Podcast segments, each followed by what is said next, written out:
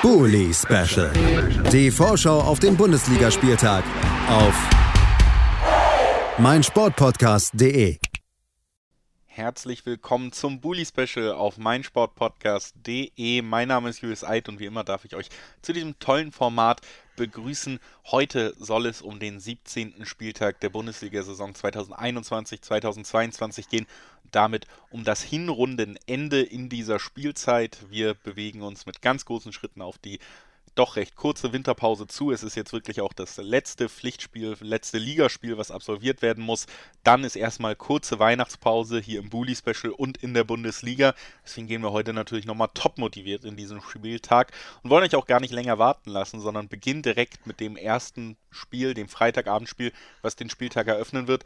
Der Herbstmeister wird das tun. Die Bayern eröffnen den Spieltag zu Hause und sie tun das gegen den VfL Wolfsburg, der ja, nicht unbedingt mit der besten Laune anreist. Vier Niederlagen in Folge in der Liga, zuletzt eine 2 zu 3 Niederlage gegen Köln. Ob das, ja, überhaupt noch Hoffnung gibt jetzt gegen die Münchner, das wollen wir besprechen mit Dennis Lindner. Hallo Dennis. Hallo, moin. Ja, du lachst schon. Mir bleibt doch nichts anderes übrig. Wir, wir, wir schieben so ein bisschen noch auf und blicken, auch wenn es schmerzhaft wird, vielleicht zurück auf den letzten Spieltag. Der ist ja auch gar nicht so lange her, also die Eindrücke noch recht frisch und wahrscheinlich eben auch dementsprechend schmerzhaft. 2 zu 3 hat man gegen Köln verloren, zwischendurch mal 2 zu 1 geführt. Dann kam erst Marc Uth und dann äh, Anthony Modest kurz vor Schluss, der das anscheinend auch mit einer persönlichen Agenda verbunden hat, noch dieses Tor. Aber am Ende steht eben die vierte Niederlage in Folge. Was machst du die, aus dem letzten Auftritt der Wolfsburger? Pff ich glaube, das könnte man so in ein Buch schreiben und das wäre die perfekte Zusammenfassung. Es ist halt wirklich nicht gut. Also man sieht, dass die Mannschaft verunsichert ist. Es kommt aber auch von der Bank aus kommen aktuell keine wirklichen Änderungsvorschläge. Also wenn man dann gegen Köln sich entscheidet, okay, wir spielen jetzt auf Konter, ähm, dann ist das sicherlich vielleicht ergebnistechnisch eine Idee, die man haben kann. Das hat ja auch relativ gut funktioniert. Also die beiden Tore waren ja wirklich fantastisch herausgespielt. Problem ist halt nur, wenn du dich dann hinten anstellst wie so eine Bauerntruppe, dann kriegst du halt Gegentore. Und es war halt jedes Tor wirklich durch saudumme Geschichten irgendwie ist gefallen. Und das sind halt so, ja, wenn wir ein Phrasenschwein hätten, müsste ich da jetzt einzahlen, aber das sind halt Sachen, die passieren, wenn du einen schlechten Lauf hast. Dann fallen genau solche Tore, die machen es nicht besser. Ähm, es war wirklich ziemlich grausam, sich das mit anzugucken. Und dann alles mit der Aussicht auf ein Spiel im Free TV am Freitag in München, wo der VfL Wolfsburg ja eine unfassbar gute Bilanz hat. Also das kann ja nur klasse werden. Da freue ich mich drauf. Das wird schön.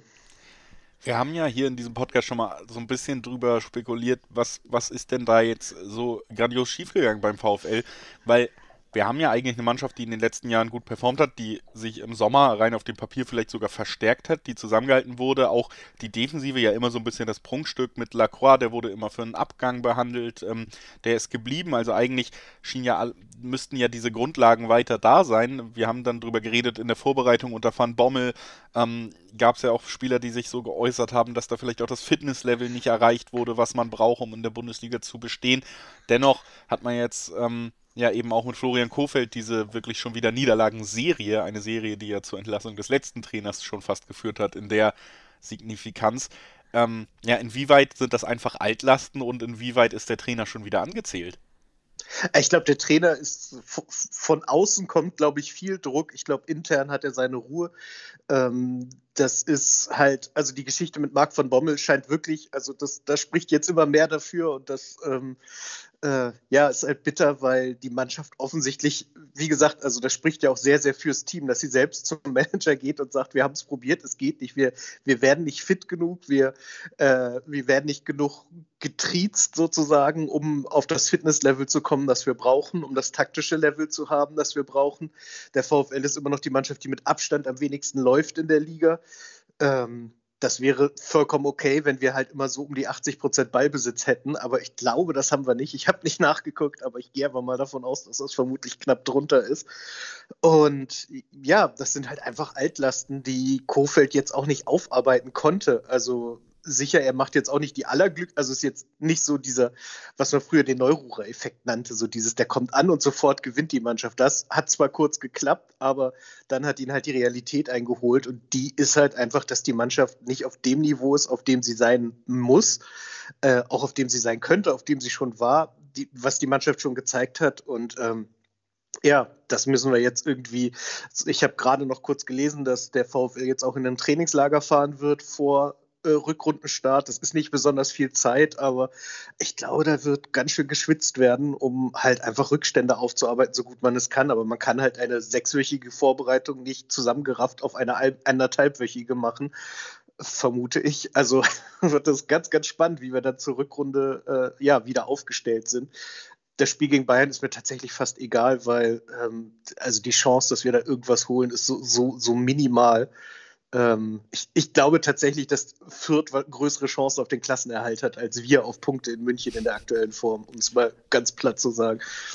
Auch ohne nachtreten zu wollen, kann ich gerne nochmal die Statistik nachliefern. 37% Ballbesitz hatte man gegen Köln. Das sind ja fast 80. Also, wenn, wenn man es verdoppelt ja und dann noch plus 6. ja. ähm, also nicht ganz die 80 tatsächlich. Ähm, auch deutlich weniger Pässe gespielt, 259 zu 428. Nur eine 72-prozentige Passgenauigkeit. Also da mangelt äh, die, die mangelnde Laufleistung hast du schon angesprochen. Da mangelt es wirklich an vielen Ecken und Enden. Und jetzt kommt eben der schwerste Gegner der Liga. Die Münchner, die sind schon Herbstmeister, was ähm, aber eben noch nicht Meister ist. Da kann man dann ja vielleicht tatsächlich mal drauf hoffen, dass sie irgendwann nachlassen. Aber ja, jetzt ein Heimspiel zu Hause. Bayern München zuletzt 5 zu 0. Auch eher im Vorbeigehen gegen Stuttgart gewonnen. Ähm, ja, ich würde mich da schon mal direkt der Prognose anschließen, dass das recht schwer wird. Trotzdem gab es ja jetzt auch zusätzlich zu all dem Ärger, den man eh hat, auch nochmal negative Personalmeldungen bei den Wolfsburgern. Da wollte ich äh, natürlich dich nochmal bitten, uns da ein bisschen abzuholen. Ähm, ja, Lukas Metscher hat sich am Knöchel verletzt, fällt damit jetzt für mehrere Wochen aus. Paul Ottavio hat seine die Saison schon für beendet erklärt. Also der hat sich offensichtlich im vorletzten Spiel schon das Kreuzband gerissen und ist damit raus. Äh, Jerome Roussillon fällt aus. Das heißt, beide Linksverteidiger, die wir im Kader haben, fallen für das Spiel gegen Bayern München aus. Das ist ganz praktisch, dass das gegen ein Team passiert, die ja praktisch keine Flügelstürmer haben. Also von daher fällt es da nicht so auf, wenn da ein linker Verteidiger fehlt. Und ich weiß nicht, wer noch alles ausfällt. Wahrscheinlich noch irgendwer. Aktuell läuft es halt einfach. Also bei den Flügelspielern, da möchte ich es dann komplettieren. Natürlich aber auch nochmal die Erwähnung, dass auch äh, Kingsley Coman bei den Bayern nicht äh, mitspielen wird. Der hat sich Muskelfaserriss zugezogen gegen Stuttgart, wird diesem Jahr eben nicht mehr antreten, zumindest wie lange dann ja, die Genesung dauert, ob er direkt zum 18. Spieltag wieder einsteigen kann, wird man abwarten müssen. Das ist das anvisierte Ziel von Josua Kimmich, also auch der wird nicht äh, mit auf dem Feld stehen, wenn es zwischen Bayern und Wolfsburg jetzt losgeht. Damit haben wir so ein bisschen die Personalien abgegolten. Ansonsten muss man ehrlich sagen, ja, es lohnt sich also bei diesem Spiel gar nicht so viel über die Bayern zu sprechen, weil die Form der Wolfsburger das schon alleine entscheiden könnte, vermutet man. Lass uns äh, einfach nochmal gemeinsam tippen, Dennis. Ja, ich, ich denke natürlich immer wahnsinnig positiv und deswegen gehe ich von einem spektakulären 0 zu 0 aus. Und ja, es ist einfach und der einfache Wunsch, dass ich irgendwas tippe, das vielleicht trifft und nicht ganz so fatal wird, wie das, was passieren könnte. Ja, ich habe auch dieses leichte Gefühl, dass man da jetzt, weil alle Zeichen so deutlich sind, aber wie gesagt, der Kader von Wolfsburg ja eigentlich durchaus ein bisschen was hergibt, dass man da jetzt diese Überraschung landet. So ein leichtes Gefühl in die Richtung habe ich auch, aber es spricht einfach zu viel dagegen. Ich gehe jetzt mal den sicheren Weg, ignoriere mein Bauchgefühl und ähm, tippe einfach mal ein 3-1 für Bayern ein relativ unspektakuläres Spiel zum Jahresende. Und dann muss man mal schauen, wie man in der Winterpause gemeinsam mit Kofeld das Ganze bei den Wolfsburgern aufarbeiten kann. Ich bedanke ja. mich bei Dennis Lindner, dass er heute da war. Danke dir, Dennis. Ja gern. Ich, ich möchte noch mal ganz kurz betonen, dass du gesagt hast, du hast das Gefühl, dass es da eine, eine positive Überraschung gibt und mir beim 0 zu 0 zugestimmt. Das sagt auch einiges aus. naja gut, das ist ja aber bei jedem Spiel, wo die Bayern beteiligt sind. Ja, das, äh, das stimmt. Überraschung. Das stimmt allerdings. Also nimm es nicht so persönlich auf dich gewünscht. Danke, dass Ach, du heute Quatsch. da warst. Danke, dass du das ganze Jahr da warst. Natürlich auch, muss ich heute auch immer erwähnen, ist ja die letzte Folge des Jahres und ich hoffe, wir hören dich auch nächstes Jahr hier wieder im Bully-Special Und Selbstverständlich, mindestens noch 17 ja, Spiele. Das ist nämlich eigentlich das Ziel, dass ich hier möglichst on tape viele feste Zusagen schnell abgreife schon. Ach so. Dann äh, wissen alle Bescheid, der Vertrag steht mündlich und äh, ich verabschiede mich in die erste kurze Pause des Bully Specials zum 17. Spieltag. Wir hören uns dann gleich wieder mit dem zweiten Spiel in unserer Besprechung. Das ist das Duell zwischen Bochum und Union Berlin. Bis gleich. Wie baut man eine harmonische Beziehung zu seinem Hund auf? Puh, gar nicht so leicht. Und deshalb frage ich nach, wie es anderen Hundeeltern gelingt, beziehungsweise wie die daran arbeiten. Bei Iswas Dog reden wir dann drüber. Alle 14 Tage neu mit mir, Malte Asmus und unserer Expertin für eine harmonische Mensch-Hund-Beziehung, Melanie Lippisch. Iswas Dog mit Malte Asmus. Überall, wo es Podcasts gibt. Bully Special. Die Vorschau auf den Bundesligaspieltag auf meinsportpodcast.de